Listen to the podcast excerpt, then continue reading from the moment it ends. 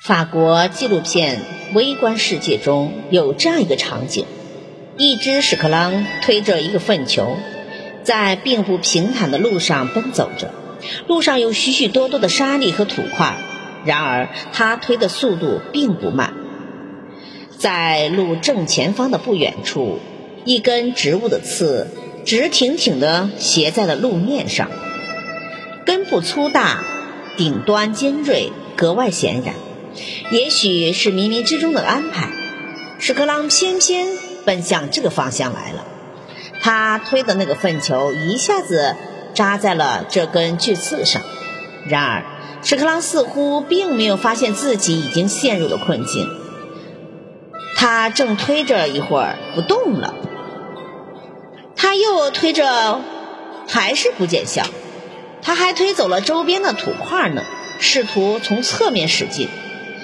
该想的办法他都想到了，但是粪球依然深深地扎在那根刺上，没有任何要动的奇迹。观众不禁为他的锲而不舍好笑，因为对于这样一只卑小而智力低微的动物来说，实在是解决不了这个大难题呀。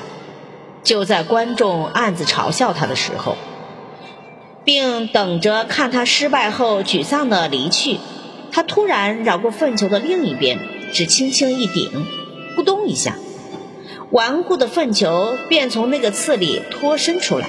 他赢了，没有胜利之后的欢呼，也没有冲出困境后的长吁短叹。赢了之后的屎壳郎，就像刚才什么也没发生过一样，他几乎没有任何停留，继续推着他的粪球向前走，只留下观众们。这个场景前后痴痴呆呆的发着呆。也许在生活的路上，他已经习惯了这样的场景。也许他活着根本不需要像人一样需要想很多。也许在他的生命概念中，根本就不懂得输和赢。推得过去是生活，推不过去也一样是生活。这个故事告诉我们，幸福只是一种感觉。